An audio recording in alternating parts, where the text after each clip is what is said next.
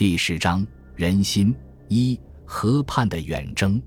天兴元年十二月十日，金朝建国以来，皇帝第二次出京避难，在朝廷内部达成了初步共识。这天，金哀宗在大清殿公布了随他亲征的人员和组织名单，熟面孔众多，右丞相、枢密使兼左副元帅完颜在部，平章政事、全枢密使兼右副元帅白撒。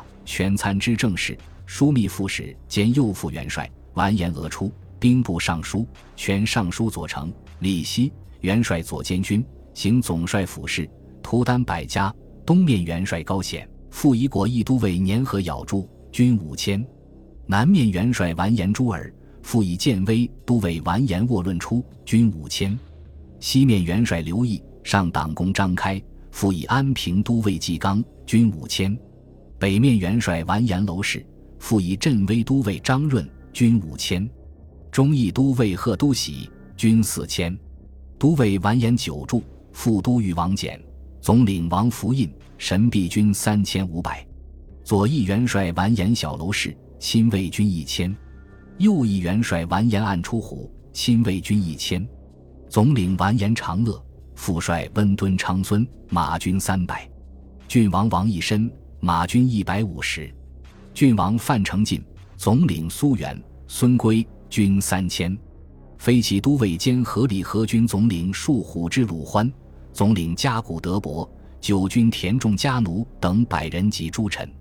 十二月二十五日，车驾正式从南京启程。临行前，金哀宗与仁圣太后、图丹皇后以及诸妃道别，执手凝噎。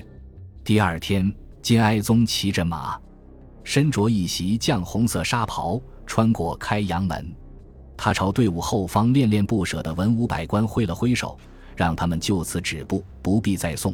又叮嘱外城守卫，社稷宗庙在此，汝等壮士也，吾以不欲进发之术，便为无功。若保守无虞，将来功赏，故岂在战事下？刘琦也跟着京城父老家道为官，他注意到。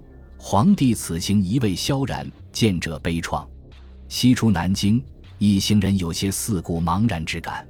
高墙之外，千里萧条，既无人烟，敌人出没。金哀宗本人大概有近二十年不曾出过南京城半步，周身虽有三四万大军重重拱卫，真正信赖的人并不多。这支金军的中间将领大都出身草根。完颜俄出骂他们是把厨不知高下之辈，金哀宗更是觉得与何达、普阿、陈和尚等人差得太远。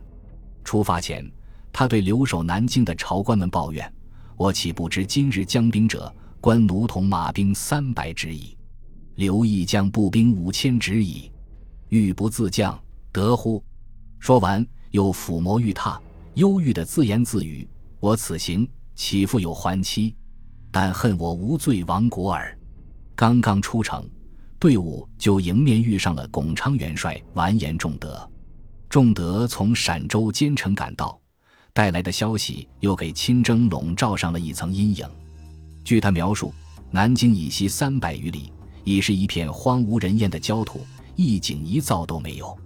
他手下这一千孤军，一路全靠携果菜为食，百死千难才抵达南京。